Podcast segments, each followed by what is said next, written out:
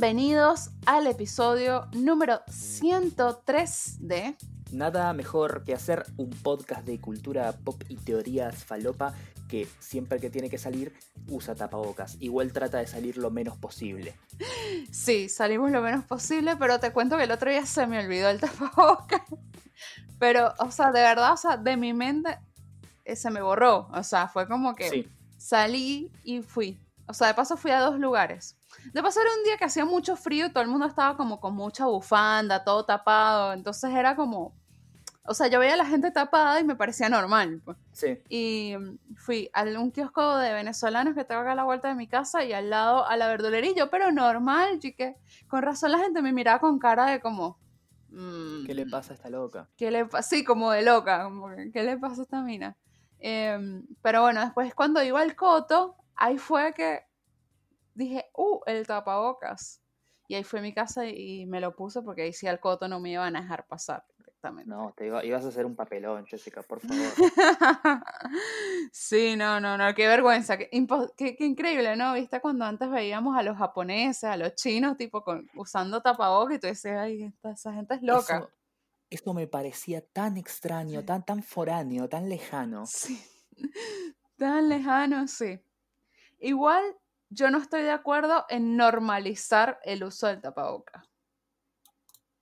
O sea, ¿En yo, qué en- sentido? o sea, yo entiendo que es una medida del momento que sirve para cuidarse, pero esa cosa, por ejemplo, las fashion bloggers, tipo, combina, el, es, armé este look combinado con mi tapabocas, ¿sabes? Como que no, Sí, no se el tiene. tapaboca de la, de la marca de alta costura de Dolores Barreiro que sale 1.300 pesos. 1.300, 13 mil pesos.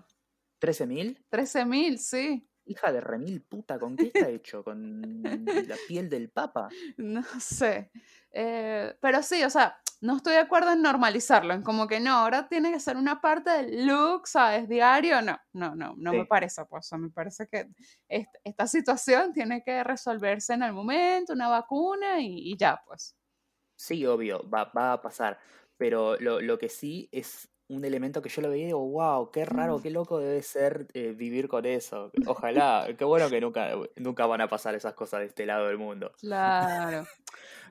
Bueno. te escupas para arriba, Jessica. Sí, nunca escupo para arriba. No, y otra cosa también que, bueno, ahorita, el, digamos que el tapabocas no nos molesta tanto acá en Argentina porque está haciendo frío, ¿no? En verano, Sí. Mariano. Yo quiero verlo. O sea, la gente en Europa, se- o sea, que ahorita están abriendo y eso, igual tienen que salir con el tapabocas. Es realmente molesto el Sí. tapabocas con calor. Es horrible.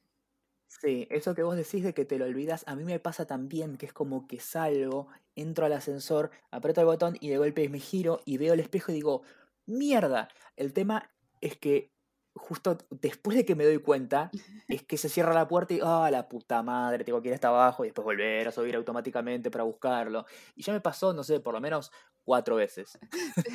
Te vamos, creo que la guardé, guardé una, una, un meme de, de, aquí está, te lo mandé por WhatsApp, míralo ahora, Sí. que justo A lo guardé en estos días, que es justo la imagen que me estás describiendo ahora. Memeando en vivo en nada mejor que... sí, es la, la fotito de... Creo que es Tommy Jerry. Tom, sí, sí, de Tony Jerry, es Tom, Tom. Tom bebé volviendo enojado. y sí, sí. No, Totalmente, mira Mariano, no nos presentamos ya. Eh, Eh, sí, por las dudas, si estás entrando por acá a este podcast, eh, bienvenido, muchas gracias por tu tiempo. Eh, habiendo tantos podcasts, vos elegiste este. No sé si felicitarte o decirte que sos un boludo, pero, pero gracias, gracias. Eh, mi nombre es Mariana Patruco, soy periodista, me especializo en hablar de cine y series. Tal vez algún día sea un valioso crítico de cine para la sociedad, pero mientras tanto soy un boludo más de Twitter. sí, bueno, con los estándares de los críticos de cine También, sí. que hay, por favor. Sí, me encanta, me encantan cuando salen esos trapitos a la luz. bueno, y mi nombre es Jessica Gutiérrez, soy guionista de mi vida, será. Eh, Sí, sos mendocina. soy mendocina, soy venezolana, eh, trabajo en, en publicidad, en social Sí. media, con todo lo que tiene que ver con comunicación. Me encanta, me apasiona. El otro día me puse mi nueva bio en, en Instagram, es apasionada de la comunicación en todas sus formas. Punto. Oh, Punto. oh, es, es, es tan primer CV de estudiante de, de alguna carrera relacionada. Sí, igual si alguno está estudiando comunicación por acá y nos escucha, sepan que siempre van a tener que aprender de todo y, y que la comunicación cambia todos los días, ¿no? En, Sí. en estos días estoy armando una estrategia para hacer newsletters. Ah. Newsletter y, obtener, y cómo obtener una base de datos y demás, ¿no? Entonces es como otro tema aparte, ¿no? Como que, ah, Sí. otro mundo nuevo que se abre. Ay, también me estoy... No. Sí. No, gente, no es el newsletter de, de nada mejor que hacer. Pronto, pronto. Eso, esa es una de mis grandes pendientes, ¿sabes? Sí, hacer un el, newsletter. el- el newsletter y, y la web la del podcast, donde tengamos como la versión en texto de, de lo que decimos, está, está buenísimo. Sí, bueno, con tiempo y paciencia lo, lo vamos a armar. Vamos a ver si este Sí. año, si este año me pongo la meta de, de hacerlo y, y sacarlo, ¿no? Eh, pero bueno, nada, a mí me gusta mi trabajo porque como que puedo, puedo obtener cosas, absorber cosas que me sirven para, para mis propios proyectos como, como es el podcast, ¿no? Sí, Entonces, bueno, y bueno, también me gusta el cine, las series, etcétera, etcétera. Amo, o sea, es un mundo que, que me encanta y, y me fascina de siempre. Eh, Sí. Pero bueno, te- pero también hay series a las cuales llego tarde, ¿no? Por ejemplo, nunca he visto Dark, o sea, soy, soy virgen de Dark. Eh, yo vi solamente la primera temporada Mm, eh, y está, está muy bien. Es de lo mejorcito que Netflix puede, puede ofrecer. Eh, voy a hacer como una pequeña salvedad, un pequeño paréntesis. Eh, tuve un momento hoy que fue como terrible y me hizo replantearme un montón de cosas. qué cosa. Salió el, hace un par de días, salió en las redes de, de Netflix Latinoamérica como el, el calendario de todas las cosas que van a tener este mes. Y sinceramente no vi nada que diga, wow, quiero ver esto. Pero, Mariano, ¿sabes qué Ni una pasa? sola cosa.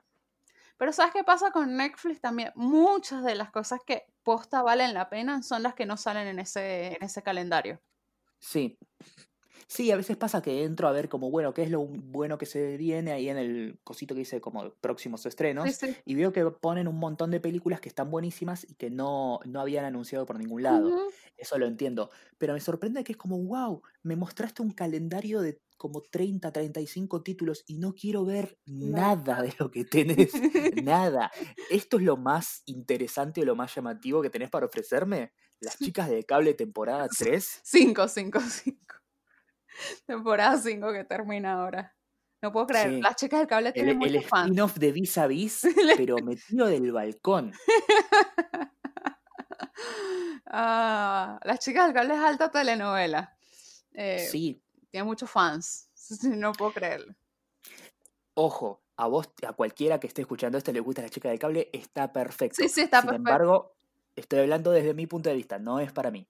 Claro. Ahora, A mí tampoco me gusta Sí. las chicas del cable. si tenés 35 títulos en tu cosa de estreno, que es lo que vos querés promocionar, porque es lo que querés darle visibilidad, y de esos 35 no hay uno solo que me llame la atención, mm, mamita, Mamita. replanteate un poco tu estrategia de generación de contenidos, en serio. Bueno, la estrategia, los que le está ganando ahorita es Amazon Prime.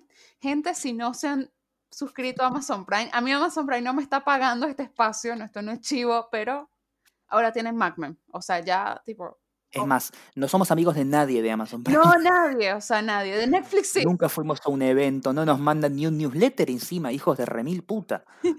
Exacto. De Netflix sí, sí, sí, nos encantan, son divinos, son geniales, nos invitan a la fiesta, todo bien.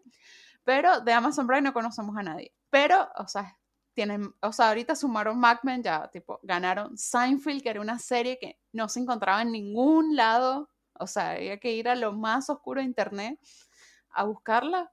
Está, está en Amazon Prime. Así que X-Files completa, Jessica. Me vuelvo completa y absolutamente loco. Sí, sí. Sí, mi ma- sí, hasta mi mamá, cuando me- le di la clave de Netflix, mi mamá, y que bueno, sí, me puse a mirar un par de películas, no sé qué y tal. no sé. Le doy la de Amazon Prime. Está Doctor House y The Good Doctor. tipo, nadie me saca de este paco. Tan de madre que duele. Sí, tan de madre que duele. Eh, pero sí, y mm, bueno, ahora, ayer justo que me metí en Amazon Prime, porque empecé a ver Fleabag, que es una de las series que me debía hace mucho Sí. tiempo, eh, ahora se pueden poner perfiles. como en Netflix. Sí, eso es lo que, eso es lo que Netflix siempre le va, le va a terminar ganando a los demás, que es en, en la tecnología, digamos. Sí, sí, sí. Porque la interfaz es una verga. O sea, no esperen mucho de, la interfaz de, Amazon Prime, ni la de HBO. O sea. El, el, algoritmo de recomendaciones, cualquier cosa. Sí. Re, re. Es, es cualquier cosa. Pero de verdad vale la pena eh, pagar ahorita Amazon Prime. Eh, muchísimo más que Netflix. O sea, entiendo. O sea, lo que pasa es que Netflix ya es como que lo tienes sí o sí. o sea, no, no hay forma de, de, de no tenerlo. Es como el cable básico del streaming. Sí, sí, yo creo que, va a quedar así.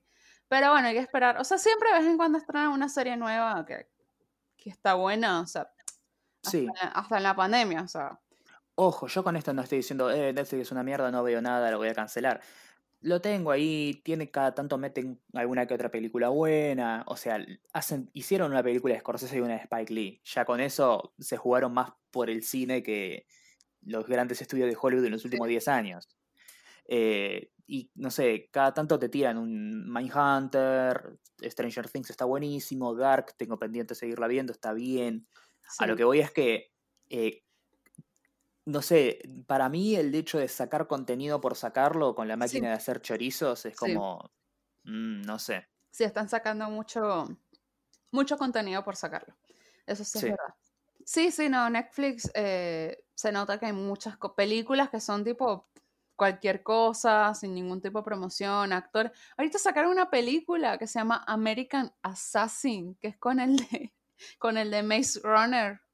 sí, esa eh, película llegó, llegó a los cines, de hecho. Dylan O'Brien, también. Sí. Sí, es una de esas de acción genéricas que en los 90 salían cuatro por semana. Sí. ¿Qué, qué es esto? ¿Por qué? Bueno, no sé. Bueno, empecé a ver Fleabag, que tú le recomendaste acá en, el podcast. Eh, por fin llegué. ¿Por qué no me dijeron? No sé si no me lo dijeron o yo no presté suficiente atención. Esa, está Olivia Colman. Sí. O sea, amo. O sea, a mí todo lo que tenga Olivia Colman, amo infinitamente. Eh, si no vieron, hay una, ah, bueno, hay una miniserie ganadora de Emmy que está en Amazon Prime, que sí, esa es una de las primeras cosas que, deberían, que deberían ver si, si se ponen Amazon Prime. Y es la, miniserie de The Night Manager. Ah, sí, con Hugh Laurie y mm, Tom Hiddleston. Eh, Tom Hiddleston, sí. Es increíble, yo la vi, la vi creo que a principio de este año.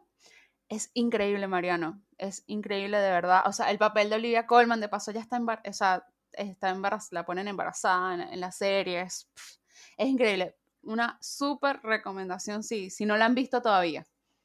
Y ¿La viste, no? No la viste, no llegaste a verla. No, no la vi, la tengo pendiente, pero eh, sé que es muy buena porque todo, o sea, todo lo que leí y escuché sobre esa serie es que es buenísima y de gente que tiene buen gusto, así que puedo confiar. Sí, sí, no, es increíble, la verdad que es un must de, ver. Y la otra que recomiendo también miniserie, ya que bueno, recomendé una miniserie. Yo digo para ver si, si quieren ver cosas cortas. Esta está, es en HBO, Em, es The Night Of.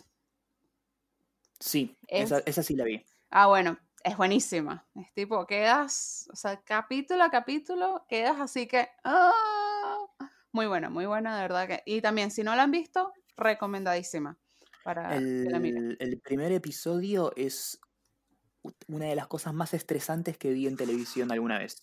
Sí, sí, ¿no? Cómo está filmado, todo, o sea, porque podría ser una, una serie de, de, de crime, o sea, de, de crimen. Un policial genérico. Sí, más, pero está muy bien contado, los personajes están muy bien armados, el abogado es muy bueno, es muy bueno, o sea, está, está perfecto, de verdad, bueno, dos recomendaciones ahí. Y bueno, llegué a Fleabag, eh, que está muy buena, eh, me gusta, me gusta. Eh, además es cortita, te ríes un ratito, está buena, está buena. Voy a terminarla pronto, espero. Sí, em, es muy genial y me cae muy bien la creadora y, protagonista de la serie Phoebe Waller-Bridge y me parece que es una de esas personas que está bien hasta ahora que, Hollywood como la agarre como la gallina del huevo de oro y le haga hacer de todo, porque hasta ahora todo lo que hizo me, gustó. Sí. Eh, es la creadora de esta serie em, esta serie de, crimen con eh, Jodie Comer y Sandra Oh, que se llama Killing Eve. Ajá. Ella Sí. es la, la- la que picheó la serie y la que escribió la primera temporada completa, después la dejó en manos de otro showrunner.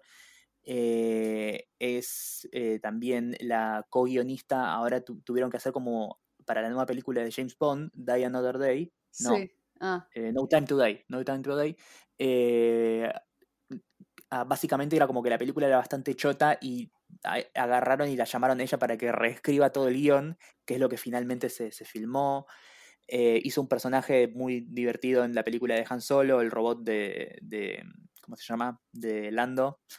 Eh, y ahora hizo una miniserie para HBO que se llama Run, que es una comedia. No pude verla, pero tengo pendiente verla ta- también. Sí, yo tampoco la he visto, pero también la tengo pendiente. Tengo tantas cosas pendientes de HBO también, Sí. porque HBO se ha puesto a estrenar muchísimo contenido este año, que también leí que también estaban como que se pusieron a crear tanto contenido este año que también han tenido contenido medio medio, o sea, nada ha impactado como los... Sí, eh, me sorprendió que, por ejemplo, un montón de series que originalmente eran de CW, de la, la compañía que hace Arrow y Flash y todas esas, eh, empezaron a llegar a HBO. Y yo me imaginaba como, ¿qué onda? Estas son grandes series de, de alta calidad y, y no, no son series de calidad CW que tiraron en HBO porque sí, porque ahora hay que mergear todo en, en HBO Max. Claro. Bueno, viste que ya cancelaron Katie y Kim. Sí, un spin-off de Riverdale. Sí, que era como. Me gustaba mucho. Yo no la vi, pero me gustaba la, la, la publicidad, ¿no? El- la promo. Me gustaba la Sí. ropa. "Ah, Yo banco mucho, banco mucho Riverdale. Es como, sí, es, es trash, pero es my trash. Como diría el, el pito de Toy Story. Sí, sí, totalmente. Eh, quería ver Patria. Creo que la tenían, la estrenaron o estaban por estrenar Patria, que es española. Sí, em, pues está basada en un libro. sí, Entonces la, la quería ver a ver la, la adaptación. Em, sí, sí. Esa es una de las que, de hecho, esa era una de las que me había llamado la atención cuando fui al, al, ay, ¿cómo se llama esto? En diciembre. Bueno, cuando hicieron el, presentaron Upfront. el Upfront, sí. Cuando hicieron el Upfront en diciembre, todos, bueno, esa fue- era una de las que me llamaba la atención. Ah, y también me llamó la atención, pero dijeron que eh, le habían cambiado bastante, la de Perry Mason. Sí, Eh, es una serie que ni mi, ni mi mamá vio. O sea, ni, no es ni de la época de mi mamá, es como de la época de mi abuela, más o menos. sí. Pero Sí, está basado en una serie de libros, creo. Sí, sí, era como de los 60, o sea, una cosa así que dije, mamá, ¿te acuerdas de Perry Mason? Mi mamá, que, ¿quién? Sí. Igual, igual me gusta toda la estética que tienen, así como de policial noir, bien gabardinas y sombreros de ala ancha. Claro. Sí, sí. Eh, pero bueno, tampoco no, no le he podido enganchar, pero bueno, vamos ahí de a poco. También empecé la segunda temporada de la, la que recomendé, la serie de bebés. Eh, Sí. el- bueno, el documental de bebés también ya la, ya la empecé. Está muy bueno. Vi una de- que me llamó mucho la atención, era lo que saben los bebés, ¿no? Que es como que si nacemos sabiendo cosas o somos un lienzo en blanco, que era una de las cosas que estábamos hablando también en uno de los episodios anteriores, es como que, que es un bebé. Uno sabe algo cuando nace o, es como que tienes que enseñarle absolutamente todo. pues. Y decía que no, que ya, ya, ya nacemos sabiendo cosas y diferenciando y demás. También sale que hablaba que, que cuando nacemos somos capaces, por ejemplo, eh, si nacemos en China, vamos a diferenciar las caras chinas. Tú, tú diferencias un chino del otro sin sonar racista, ¿no? Pero Eh, no. no, ¿verdad? Y un chino, eh, salía justo ahí un profesor también chino, cuando él vino a Occidente, para él todas las caras eran iguales. Claro. O sea, bueno, un bebé em, sí diferencia todo. O sea, tú le pones chino, o sea, diferencia chino y va a diferenciar cada cara. Pero en un momento, a los 12 meses, lo perdemos. Esa Hmm. habilidad la perdemos y nos quedamos con las caras conocidas para nosotros. Sí.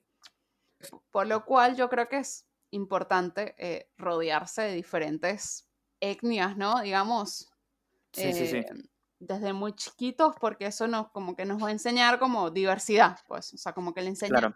diversidad. Pero, o sea, acá entendiendo un poco el racismo y por qué ciertas personas son racistas, bueno, si tú creciste rodeado toda tu vida de gente blanca con los ojos azules y el pelo rubio, ¿no? Claro. Y, tu papá está afiliado al Ku Klux Klan. Exacto.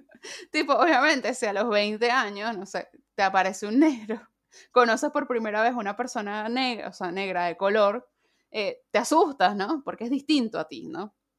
Claro. Lo diferente es lo que asusta.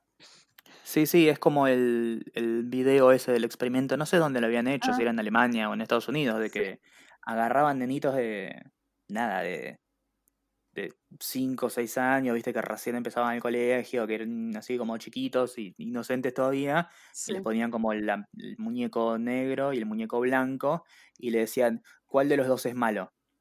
Y los pibes que eran todos blancos agarraban instintivamente el negro, pero no era porque tenían internalizado el racismo, sino porque era el que era diferente a ellos. Claro. Y ellos no podían verse como malos. Exacto. Sí, sí, sí.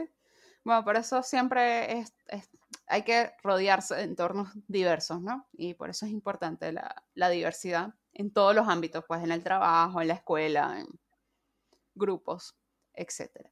Pero bueno, nada, la sigo recomendando que, que la miren porque de verdad que está bueno porque son experimentos, pues, son experimentos científicos y, y demás.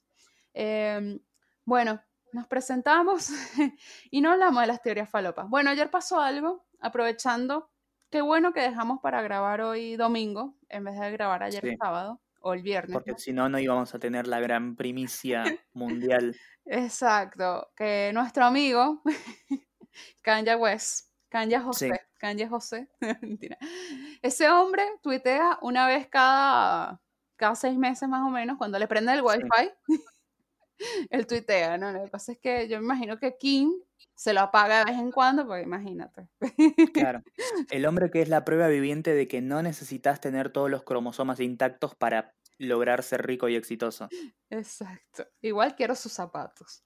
Eh, los zapatos que venden son muy buenos. eh, los, los Yeezy. Eh, bueno, anoche anunció, ¿no?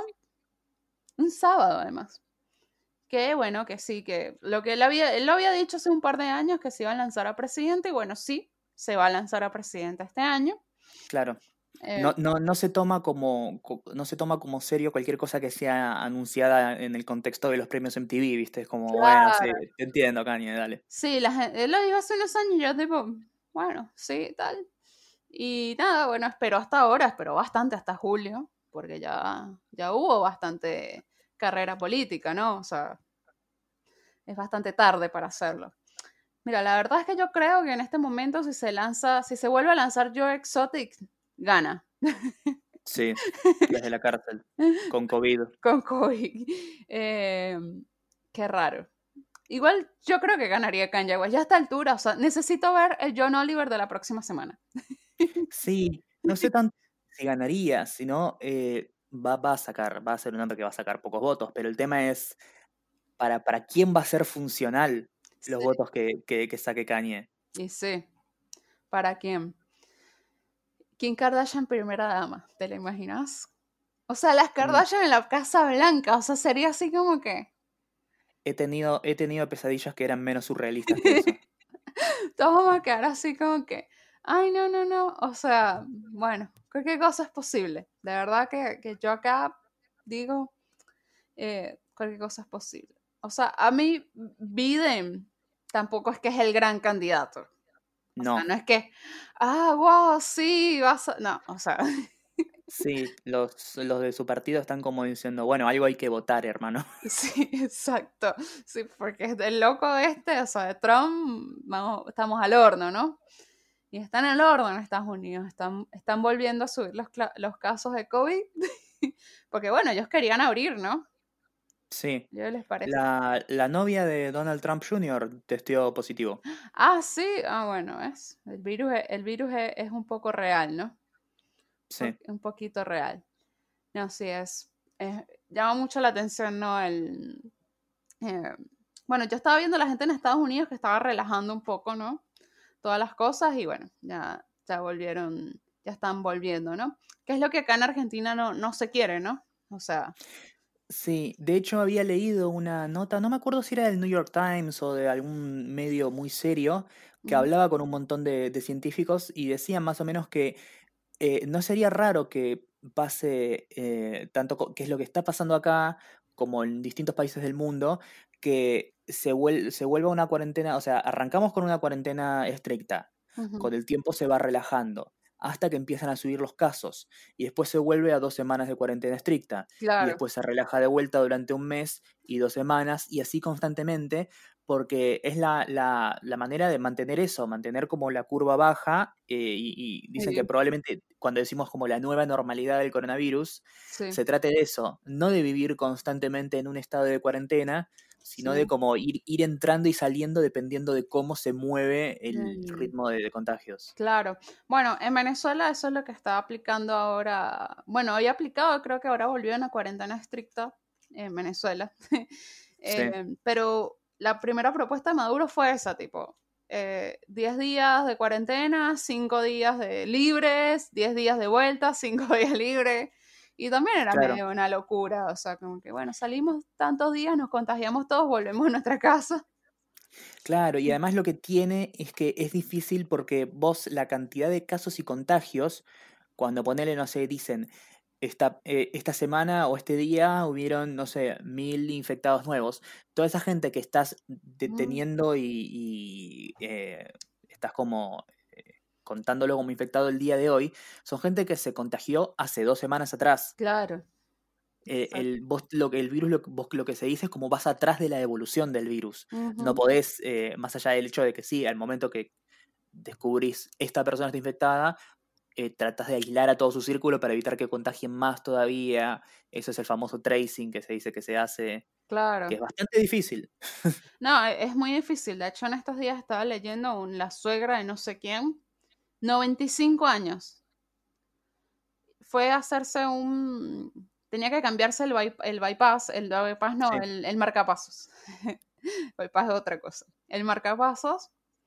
Y bueno, le hacen el examen de, de COVID de rutina, o sea, porque por la edad y demás, sí, positiva, asintomática.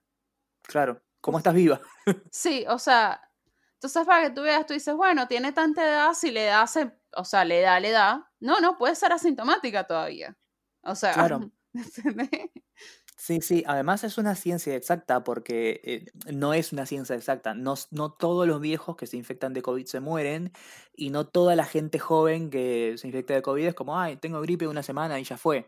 Ujú, Es, eh, eh, depende, los cuerpos son distintos, los organismos son distintos, la gente tiene distintas defensas, eh, es una enfermedad nueva que es impredecible. Nadie puede asegurar que de acá a, a dos meses el, el COVID mute de- por el traspaso entre persona y persona y haya una nueva cepa distinta que se comporte de distinta manera.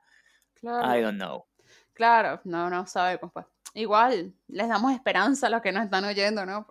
Es No, obvio. hemos salido, o sea, la humanidad ha salido de virus peores, ¿no? Yo siempre digo lo mismo. Pienso mientras estoy acá al pedo, sin hacer nada y viendo cómo pasan las horas y digo, gracias, Internet. Sí, O sea, yo prefiero pasar esta, más allá del hecho de que es horrible y es terrible y van a pasar un montón de cosas y gente va a perder sus trabajos y, bla, y es terrible, pero yo, yo desde mi punto personal prefiero pasar esta pandemia ahora que haber agarrado, no sé, la gripe española en los sí, 80. los ocho- sí, no, no, hace 100 años más o menos. Sí, no Sí, cuando sé. no había no- nada, sí, sí.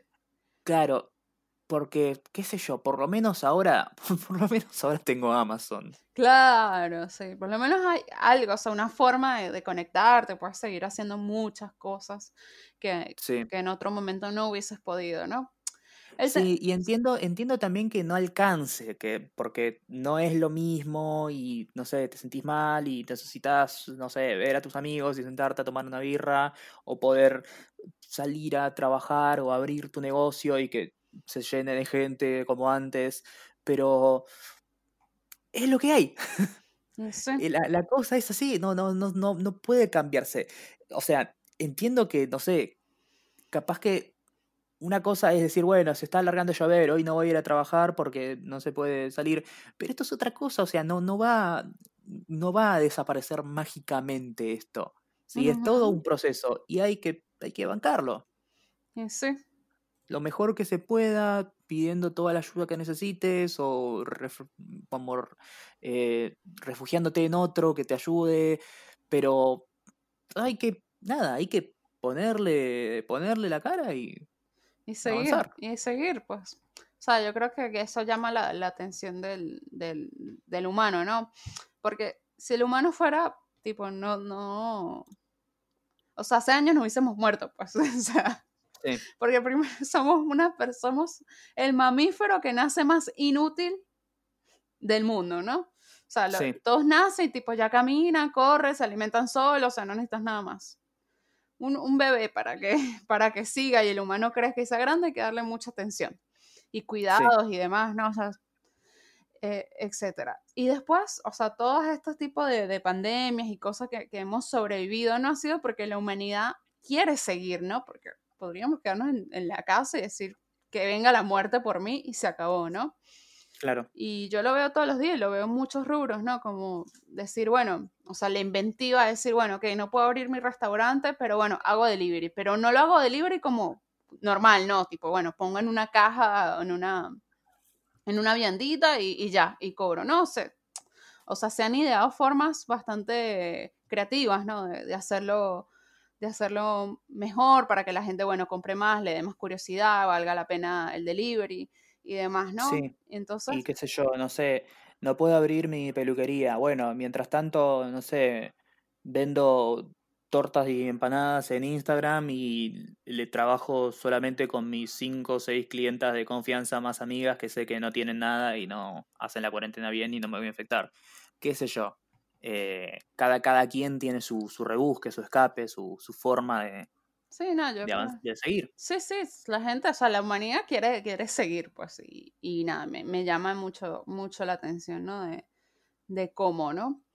Hoy volvió, por ejemplo, la, la Fórmula 1. eh, Sí, era muy raro porque no podían subir y celebrar con toda la champaña y toda la onda, sino estaban todos solitos ahí abajo. Eh, también volvió a Real Madrid, ¿no? Hay gente que dirá, ay, no, pero ¿para qué? No, bueno, hay un montón de gente que vive de eso, ¿no? O sea, claro. o sea, no es solamente los que salen a correr, hay un montón de gente alrededor, hay una industria. eh, Claro, desde, desde el que limpia el estadio hasta el que opera la cámara, o sea. Exacto, y que necesita trabajar, pues, o sea, lo necesita. Entonces, bueno, nada, eh, llama mucho la atención eso, o sea, yo espero que de verdad, nada, la, la- la- lamentablemente la única solución es la vacuna, ¿no? O Sí. sea, para que volvamos a, a, a como era antes, ¿no? Las cosas. Eh, porque eso tipo, no, bueno, andemos con, con tapabocas el resto de nuestras vidas, no. O sea, te vas a enfermar. En algún momento te vas a enfermar porque el barbijo no te hace, no te hace inmune, ¿no? Sí. Hablando de, de vacuna, ¿viste la de la de Alemania? No, ¿qué pasó?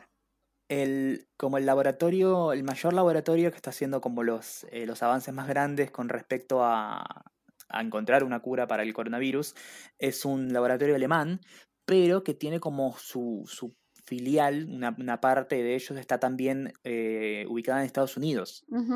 Ah, Y Merkel básicamente lo que hizo fue como bajar todo el dinero necesario para la filial alemana de Ah. esta, eh, para la filial americana de esta empresa alemana, para que si en algún momento llegan a encontrar como el eh, descubrimiento, si llegan a, o este avance que es clave para seguir y conseguir la, la vacuna, si el momento, Sí. el, el breakthrough, el, eu- el eureka, que la, la, mm, la investigación, el total de la investigación se mude a Alemania. Ah, ¿Para qué? Porque Ah. si eh, el- la, la vacuna se descubre en Estados Unidos, la patente queda en Estados Unidos. ah, Y no le confían a Trump la cura del coronavirus. No, no, ni en pedo. Qué cagada. O sea, Sí, qué cagada no, pero digo como que qué lástima, ¿no? Que, que nada. Pero bueno, bien por, por Merkel, ¿no? sí, Muy bien por, por ella que, que, que, que haga eso, porque si no, imagínate. sí, sí, sí. Si no, imagínate. El, bueno, nada, esperemos que en algún día, porque, o sea, la gente quiere, o sea, no es que uno quiere que abran, por ejemplo, no sé, las fronteras y hayan vuelos de vuelta. No es porque uno, ay, es que yo me quiero ir de viaje a no sé dónde a, a pasear. No, no, la gente necesita Sí. viajar. O sea, si tu papá vive en otro país y está enfermo, tú necesitas ir, por ejemplo. O sea, Sí, son, son cosas, o sea, son cosas básicas, o sea, de verdad. Em, en Barcelona abrieron un poco, o sea, yo veo a mis amigos de Europa y es como que mm, están saliendo, pero los casos siguen subiendo. Mm, no, de verdad no los envidio. no, no, no, Claro. no es tanto, no, no, no quiero. O sea, envidio, por ejemplo, Uruguay. Eh, la gente que está en Uruguay sí la envidio porque ahí sí, ahí sí hay cero casos. eh, entonces sí es como que más seguro, ¿no? O sea, ellos sí están Sí. tranquilos por la vida, ¿no? En Nueva Zelanda también empezó de a poquito a, a instaurarse, no te digo como cuarentena, sino como un, un distanciamiento social más, más rígido, eh, porque empezaron a aparecer de a poquito, no sé, los primeros 10 o 20 nuevos casos, desde que también habían llegado como a caso cero. Sí, Pero es, es también es dinámico porque llegás a caso cero hoy, pero capaz que hay gente que ya está infectada y demuestra síntomas dentro de 15 días. claro, exacto. Es, es, es eso, es, o sea, el- siempre el seguimiento va a ser desde atrás de la enfermedad. Ujú. Sí, va a ser siempre, siempre desde atrás. Bueno, nada, es muy raro lo que nos tocó vivir. Eh, pero bueno, llegó julio con ese anuncio de Kanye West que nos dejó... ¿Qué haría? ¿Qué haría? ¿Cómo sería la cuarentena de, de Kanye West? ¿No? ¿Sería distinta? ¿Sería Eh, igual? ¿Sería...? no sé, yo siento que no, no, o sea, no, no, no sé, yo me- no me imagino como la, la convivencia diaria de, de, de Kim y Kanye West. O sea, para mí que tienen como la super mansión donde viven y eso, pero se ven para almorzar y para cenar. Y después a la noche como que ver una película juntos y se van a dormir, pero no, no sé, no me imagino a esa gente hablando de cosas normalmente, no sé, no, para mí no, no son humanos, son, son robots. Los robots. Qué raro, ¿no? Qué raro. Em, bueno, eh, bueno, acá Argentina no, no se queda fuera. Hubo co- a mí sí me llamaba la atención, ¿sabes qué me llamaba la atención? Que estuvieran dando un, un reality. Y yo decía, ¿y cuándo grabaron eso? ¿No? Claro, lo, lo grabaron como meses, meses atrás, El año pasado o algo así. el Bueno, año pasado, sí. acá hicieron su, su versión de Bake Off, ¿no? Bake Off Argentina. Sí, convengamos también que era más, eran como Bake Off, pero con los participantes de, ¿viste el show de tortas de Netflix ese que se llama Nail It? Ay, sí, sí, sí. Eh, era así, seamos buenos. Seamos buenos. Sí, sí, totalmente. Porque después ves Bake Off en la BBC y los chabones te hacen como una torta chifón de siete pisos con, Claro. con un show de láseres en la parte de arriba y estos hijos de puta te queman un bizcochuelo. Yo no lo estaba viendo, pero era como el Game of Thrones de Twitter los domingos. O sea, todo el mundo lo narraba. O sea, Claro. tipo, bueno, ya lo estoy viendo, ¿qué te puedo decir? Y bueno, se formó un quilombo porque se espolearon el final, ¿no? El ganador o la ganadora. Sí, fue un gran quilombo también porque eh, hubo como la, la policía de Twitter, los, los detectives del FBI salieron a buscar qué onda que había una participante que era como, ay, yo no sé hacer poner una isla flotante y después buscaban en su Instagram y resulta que la mina era pastelera profesional que había trabajado para siete, siete pastelerías de, de marca, digamos, distintas y tenía como en sus fotos de Instagram de hace como tres o cuatro años fotos haciendo, no sé, las mismas tortas que le pedían hacer en el programa y que ella como, ay, no sé, ay, no me va a salir. Y no es tan grave eso, pero dentro de como de las bases y condiciones para participar del programa, se pedía que los participantes no tengan experiencia como pasteleros. Por eso es que claramente muchas de las tortas que hacían eran una pija. Claro, Era parte de la gracia, Era ¿no? Ver a parte esta gente gracia. luchar. claro, luchar para, para el tema, ¿no? Eh, nada, bueno, la gente descubrió también que los reality shows son pregrabados y que todo está bastante arreglado. Sí. Eh, sea así. Lo peor es Sí, que qué yo, el único en el que no puedes sospechar es tal vez, no sé, eh, Gran Hermano, Big Brother, porque Claro, es como, es más es en en tiempo real. Es más en vivo, ¿no? Pero sí, o sea, después, tipo, ya están re, re grabados, o sea. Es como cuando estrenaron. Ah, bueno, voy a recomendar algo. Eh, En la cuarentena, ¿sabes que mire mucho también? ¿Qué miraste, Jessica? Discovery Home Health. Soy Oh, fanática, fanática de casi toda la programación. No digo toda porque hay unos programas que sí son una verga. Eh, pero soy fanática de los hermanos a la obra, de los Scott Brothers, ¿no? Que sí, viste, viste que uno es el novio de Soy de Chanel, ¿no? No sabía eso. Sí, uno es el novio de Zoe Chanel. Ah. Em, sí, sí, la pegó. Y bueno, em, durante la cuarentena también hicieron el lanzamiento de uno que se llamaba Remodelaciones con celebridades, ¿no? Que en el primer episodio lo, lo, lo promocionaron con Brad Pitt. Sí. Tranqui, ¿no? Y bueno, nada, todo el mundo lo vio y demás. Y bueno, tú dices, ay, sí, qué celebridades van a venir, ¿no? Como que, o sea, la, la promo en el canal era como que, ay, sí, para que descubras todas las celebridades. O sea, te puedes meter en IMDB y ver todas las celebridades. no hay Claro. ninguna sorpresa. Eso es como, eso es un programa muy de mamá. Ah, ¿sí? sí. De mamá que no googlea. Mamá que no. Igual, bueno, ya terminó. El, el último fue el este, este jueves, que era con Rebel Wilson. Estuvo Michael Bublé, Viola Davis, Melissa McCarthy. Eh, igual era lindo, o sea, estaba bueno porque, bueno, curiosidad, ¿no? Supongo que tenemos oyentes que también son fans de, de Hermanos a la Obra. Eh, cuando ellos hacen el programa normal con gente, gente común, ¿no? Como Mariano y como Sí. yo, siempre que siempre hay un problema en la casa. O sea, es como que tipo, nos dieron tanto presupuesto y de repente, ay, no, es que la casa estaba llena de asbesto. Entonces necesitamos 20 mil dólares más. Y si no los tenemos, entonces ya no podemos hacer el baño. Ponele, ¿no? Sí. Acá, curiosamente, no había esos tipos de problemas. Esos problemas no existían, claro, porque tienen presupuesto ilimitado, ¿no? O sea, tú me le decías a Brad Pitt, ay, Brad, ¿sabes qué? Hay asbesto y necesitamos 20 mil dólares más. O sea, Brad Pitt, tipo, "Ah, déjame ver si tengo cambio acá en la billetera. y les doy un, un poco. No, bueno, eh, si hay alguno, alguno que sea fan también de Discovery con Ángel, bueno, escríbanme. Recomienden cosas de la programación. Sí, no, no, no. No, hay, hay uno que me gusta mucho, que ese sí lo recomiendo, que se llama Vívala o Véndala, pero el de Vancouver, porque hay de distintas, distintas ciudades. Hay en Londres, hay también en Australia, pero el de Vancouver es el mejor. Te lo recomiendo, María. Me encanta como, sí, vamos a situar este programa en Vancouver. Es como, ¿por qué? ¿Por qué Vancouver? Eh, Primero, ¿dónde queda Vancouver? En Canadá, en Canadá. Tengo una amiga Ah. que vive en Vancouver, por cierto, que ya le estoy Sí. diciendo, che, me quiero como hacerte una visita. Claro, es como, no sé, CSI Seattle, ¿viste? Y es como, ¿por qué? Cállate que mi vecina es fanática de CSI. Wow. tipo, todas las- siguen, siguen haciéndolo ya, creo que no. Creo que no. No, ya mira todo lo. Cuando hay maratón, tipo, uf. Po- un Ah, día, sí. un día cuando estábamos en cuarentena, así en el principio de la cuarentena, 4 de la mañana, CSI a todo volumen. Yo que, señora. O sea, de paso no la conozco de vista. O sea, no sé cómo es físicamente.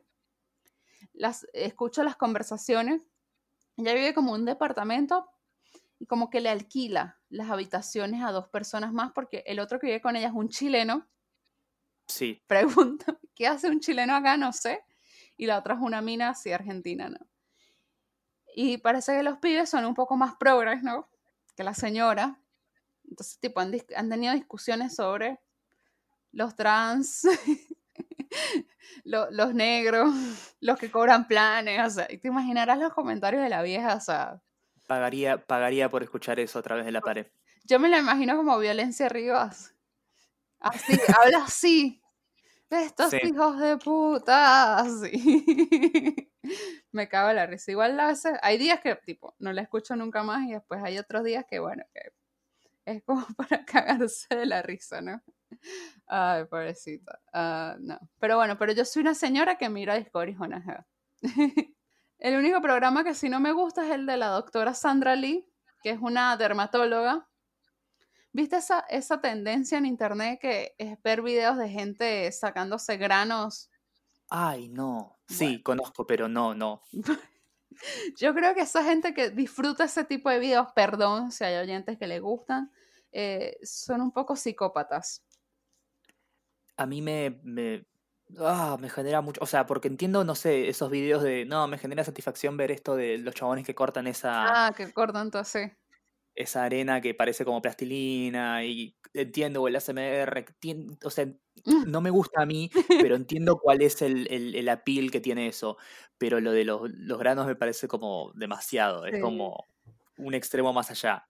Bueno, eso, ese fue un productor que la vio, ¿no? O sea, que dijo, uh, esta, esta tendencia en internet, dijo, un programa de una dermatóloga sacando granos Oh, en Dios. televisión, vende y vende. Y la, lo peor es que la tipa, la doctora, lo re disfruta. Es como que, uh, era re grande, sí, mira cómo Oh, sale la madre que lo parió. Y tú y que, ah, no, señora. O sea, tipo, o sea, yo entiendo que para ser médico tienes que disfrutar de ciertos procedimientos, ¿no? O sea, pero darte placer Sí, es demasiado. es demasiado, tipo.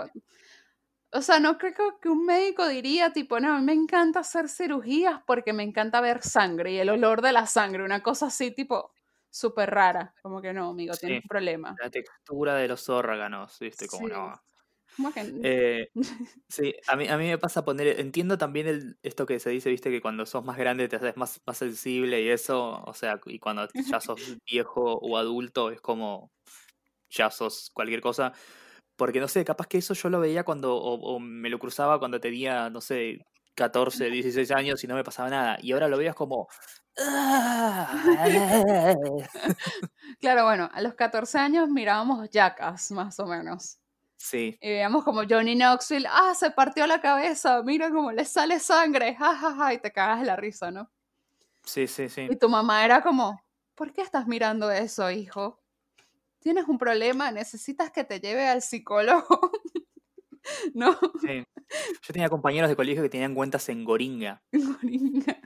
¿Qué es Goringa? No sé qué es Goringa. Estoy que. ¿Qué? Viste que está Taringa, Sí, que es como ese tablón de mensajes y cosas. Después está Poringa, P, que es de porno. Ok.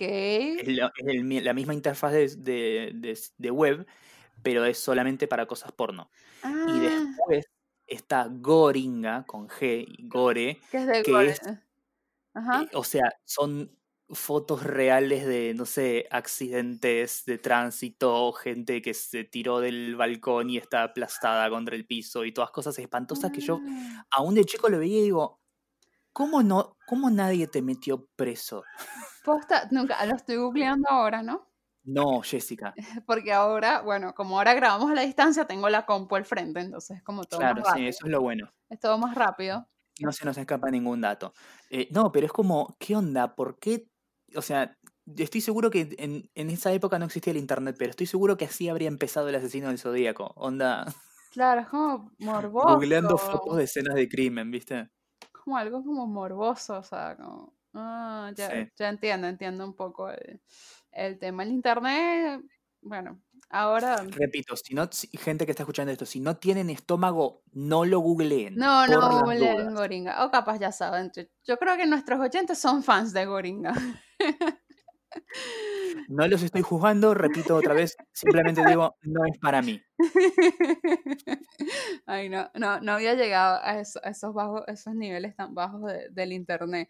Eh, yo, yo soy generación Jackass, o sea, posta, yo veía Jackass cuando tenía como 11 años, 11, 12, para mí era lo más. Era tipo, Sí. sí, y me acuerdo, me acuerdo un montón de episodios, o sea, es increíble. Yo no puedo creer que, que miré tanto, tanto, tanto Jackass.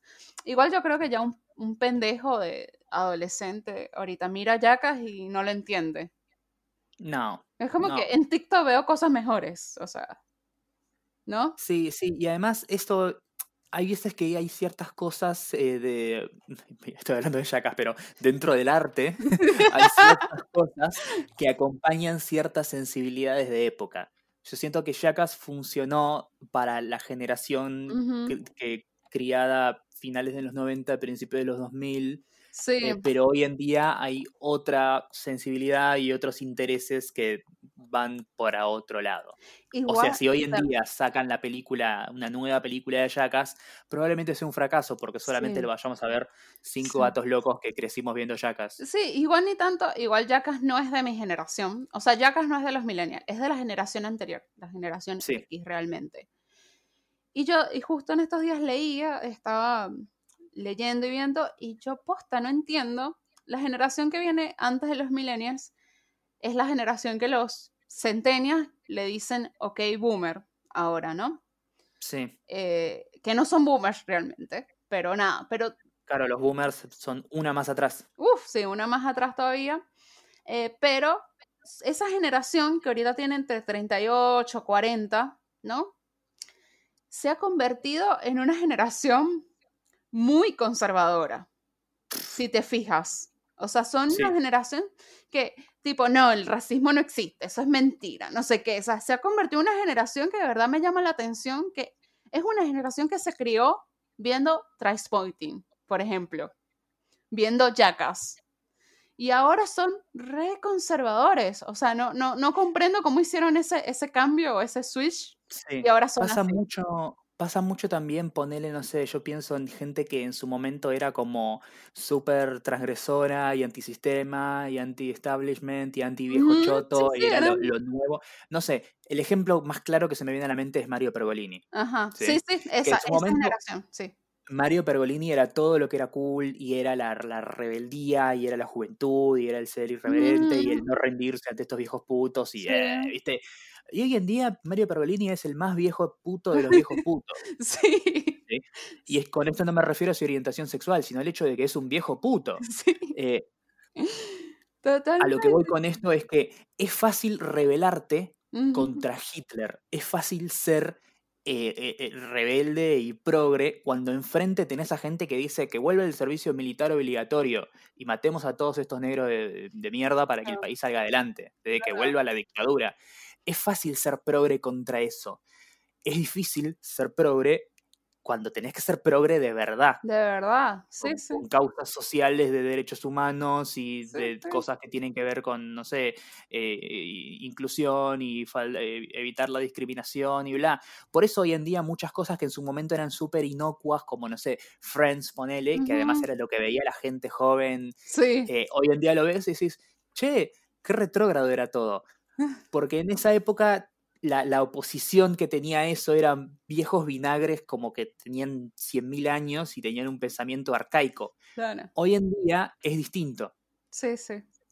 Sí, sí, yo, yo verdad no, no, no lo puedo creer. O sea, no me entra en la cabeza que esos son los primeros que se están quejando. Ay, bueno, entonces yo voy a decir que me, que me identifico como un gato, entonces voy a ser un gato, ¿no, amigos? Claro. Porque estos jóvenes de ahora hacen lo que quieren, entonces quieren ser lo que... No, o sea, no. no. Los estoy, los, estoy odiando en serio. Pues. No digo que todos, pues, o sea, porque claro, no. Obviamente habrá personas pertenecientes a esa generación que no cambiaron, que siguen siendo, que, que siguen siendo rebeldes y demás, y, y sí están a favor de, de un montón de cosas, pero hay una parte grande que ya son unos viejos chotos. Se convirtieron en lo que tanto criticaban y lo que tanto odiaban. Sí, es así, es así. Es así.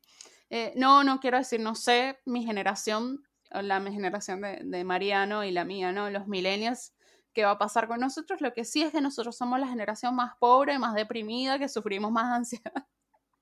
Claro.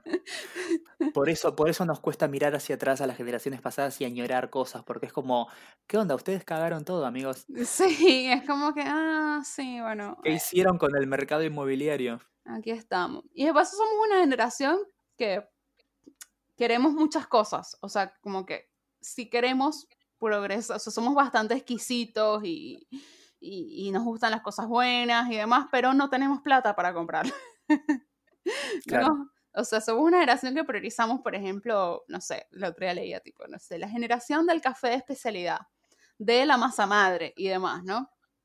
Claro. O sea, nos gustan cierto tipo de cosas, o sea, nos importan ciertas cosas, nos importa el iPhone, nos importa tener una, una buena computadora para hacer home office, eh, pero no tenemos plata. Sí, pero sí y además, Claro, y además porque antes todo lo que era como un lujo o un pequeño gusto y algo era como prohibitivo. O era algo que, bueno, pero solamente una vez al mes, porque si no, bla, bla, bla. Y ahora es como, no sé, tengo independencia económica, déjame que me gaste mi, mi guita en cosas y si después soy pobre, bueno, me la banco, pero déjame, déjame vivir como quiero vivir. Claro. Sí, yo la verdad que no, lamento toda la plata que he gastado en cosas, en, cosas y en gustos, en comer, qué sé yo, porque la verdad que en estos momentos de, confinamiento, ¿no? Eh, de estar encerrada en mi casa, veo para atrás y extraño las cosas bien. Digo, uh, qué bueno que salí a comer tal cosa, qué bueno que tal día no me quedé en mi casa mirando Netflix y fui al cumpleaños de no sé quién y, tal vez no la pasé increíble, pero salí y compartí, ¿no? Y, porque ahora no puedes hacerlo. Entonces, nada, creo que, creo que esto lo que hace es, no, nada, dejar más en firme que hay que vivir el, el momento, ¿no? Y el ahora. Sí. Sí, sí, siempre con responsabilidad, pero si tenés la, la, la, oportunidad y la posibilidad de, no sé, ir a lugares o consumir cosas o hacer cosas, vivir experiencias y eso, hacelo, porque qué sé yo, capaz que el día de mañana estás cruzando la calle bien y te lleva puesto un colectivo. Y, qué sé yo. Sí, sí, sí. Es una ah, posibilidad. Es una posibilidad. Sí, sí, no, puede pasar, pues. Eh, eh, pero bueno, sean responsables igual con la plata porque no está fácil. Y si tienen trabajo, son de los que conservaron su trabajo durante la pandemia, son muy afortunados, la verdad. Sí. Abrácense, abrácense al trabajo porque es importante. Eh, yo ahora que, que, volví a trabajar, si no sabían, estuve bastante tiempo desempleada. Amo trabajar. O sea, es una cosa que me, me disfruto mucho. O sea, me, me, me, siento muy bien. Me hace bien a la, a la cabeza y, y nada, está bueno. Está bueno, no solamente a nivel de plata, o sea, yo se le digo, no, no es una cuestión de, de, que, no, bueno, no importa, toma, te doy, no sé, te pago lo que, lo que no trabajes. No, no, me gusta trabajar, o sea, hace que mi cabeza vaya a otros, a otros lugares, ¿no? O sea, como sacarle provecho. Sí. Entonces, bueno, me gusta mi trabajo. Bueno, hecho los boludos, tenemos una hora hablando acá. El tiempo vuela cuando, cuando el tiempo ya no significa nada. Sí, Exactamente. Bueno, Mariano, ¿qué quieres recomendar hoy? Tengo recomendaciones. Eh, por un lado, eh, escucho mucha gente decir como el día se me hace largo y no pasa el tiempo y bla. Y yo lo que digo es, si tenés la posibilidad y el alcance para poder jugar cualquier tipo de videojuego, recomiendo que lo hagas. Mm. Porque es la herramienta especial para perderte en una historia y olvidarte del tiempo y, demás y, hace que todo se pase volando. Yo hace poco estuve jugando bastante varias cosas, eh, jugué a un juego de muy bueno que se llama Detroit Become Human, que es como una especie de... Eh, en un mundo de Blade Runner, androides empiezan como a desarrollar sentimientos, está buenísimo. Eh, terminé el The Legend of Zelda Breath of the Wild, que me parece una cosa fantástica. Eh, estuve acá haciendo como viendo a mi novia jugar el The Last of Us 1, preparándonos para el lanzamiento de The Last of Us 2, que ya también lo está jugando, es buenísimo. Es, es, muy bueno y no sé, si no tenés tiempo, no sé, busca un juego con una historia que quieras consumir y, y, miralo por YouTube, si no tenés acceso a una consola o a una computadora buena, porque en serio, es, es a veces sentarte y ver a alguien jugar un juego con una historia envolvente es como prácticamente como ver una película. Está, está, está muy bueno. Em, por otro lado, quiero recomendar música, que hace mucho que no, hablamos de, música nueva. Muy bien, sí. Eh, Jessica, ¿conoces y o te gusta la banda Chromio? No, pero la conozco. O sea, no le he dado nunca bola realmente. O sea. Eh, suena muy bien, es, divertido, es una música que, alegra al escuchar y ahora los, los integrantes de Chromio sacaron un disco con canciones de cuarentena. Ah, mira, hicieron algo productivo.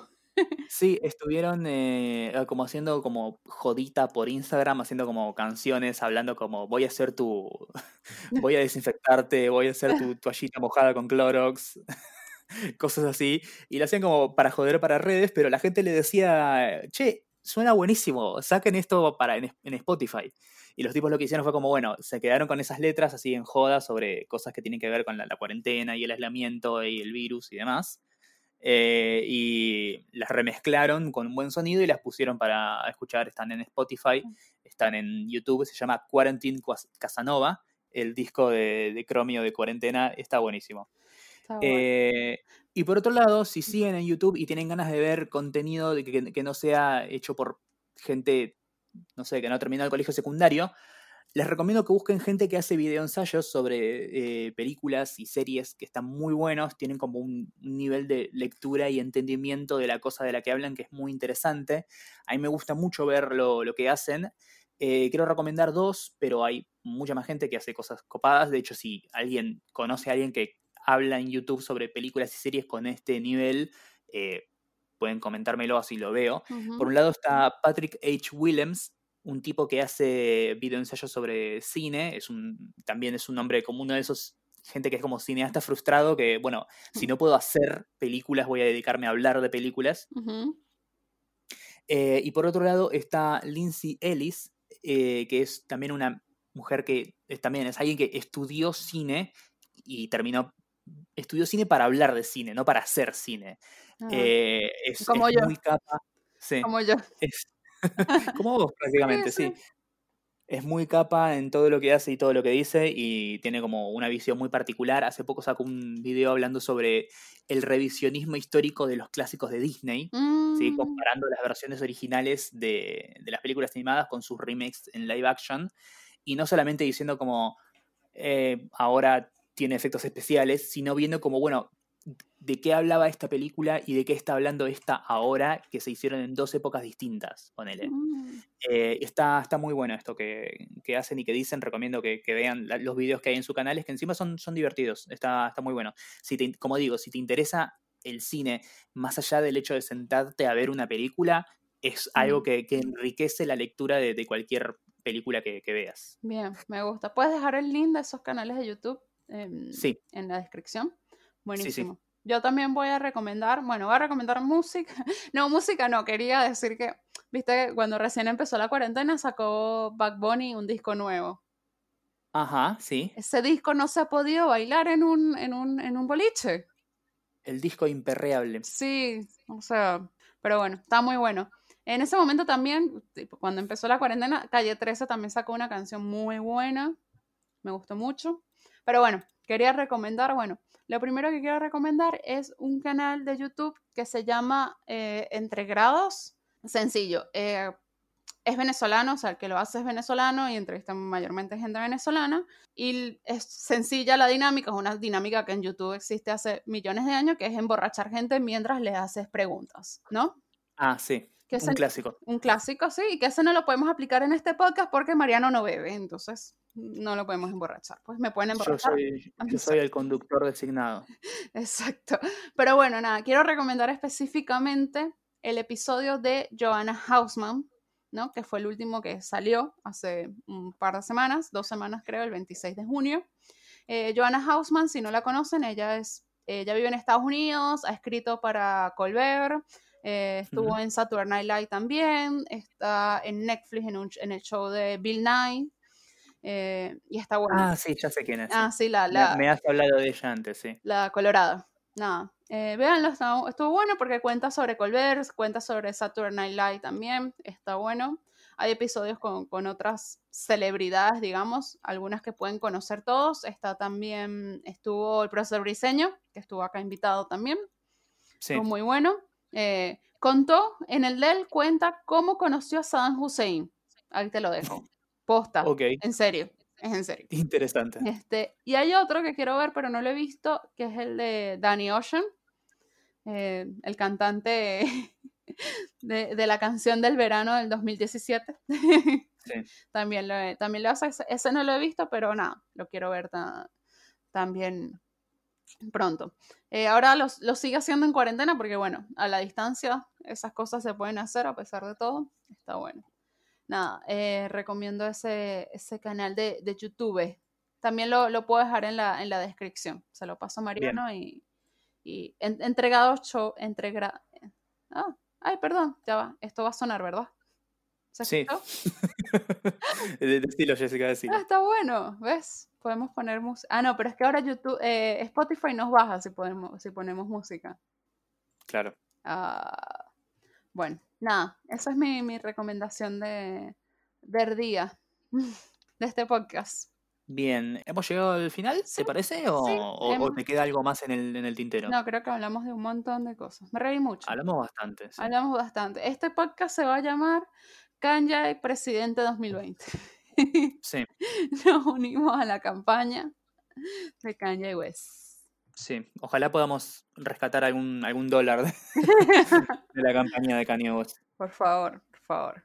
Bueno, buenísimo. Ya saben que pueden seguirme a mí como arroba la Dolce tanto en Twitter como en Instagram.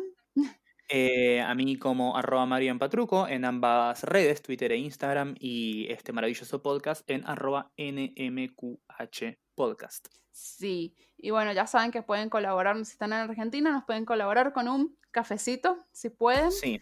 Eh, No, no te cuesta nada, es una ayuda para que podamos seguir haciendo el podcast. Eh, no significa que el hecho de que si no recibimos eh, donaciones no vamos a hacer nunca nada más. Repito, no hacemos esto para vivir, pero es una buena manera de ayudarnos a solventar el gasto de eh, pagar el, el hosting de, de audio. Claro, sí. Bueno, Eh, también si querés putearnos puedes hacerlo a través de cafecito. Yo estoy, yo estoy a favor de recibir cualquier insulto o cualquier cosa hacia mi persona siempre y cuando venga con una donación de por medio. claro, exacto. Así que bueno, Insultos solo con plata. con si plata. no, no, Sí, sí. gratis no. Más se aprovechan, ¿ves? No dan la cara. Como ahí, pueden mandar mensajes anónimos. Pero bueno, Sí. es como un Curious Cat, pero con plata. ¿Ves? Claro, Insultan está buenísimo. Sí, sí. Porque, o sea, toda la vida siempre te putearon a cambio de nada. Ahora, bueno, está bien, puteame perfecto, pero poné 50 pesos si querés putearme. A ver si tenés tantas ganas. Tantas ganas. Sí, sí, sí. Exactamente. Bueno, ya saben. Nos escuchamos. La próxima. Adiós. ¡Chau!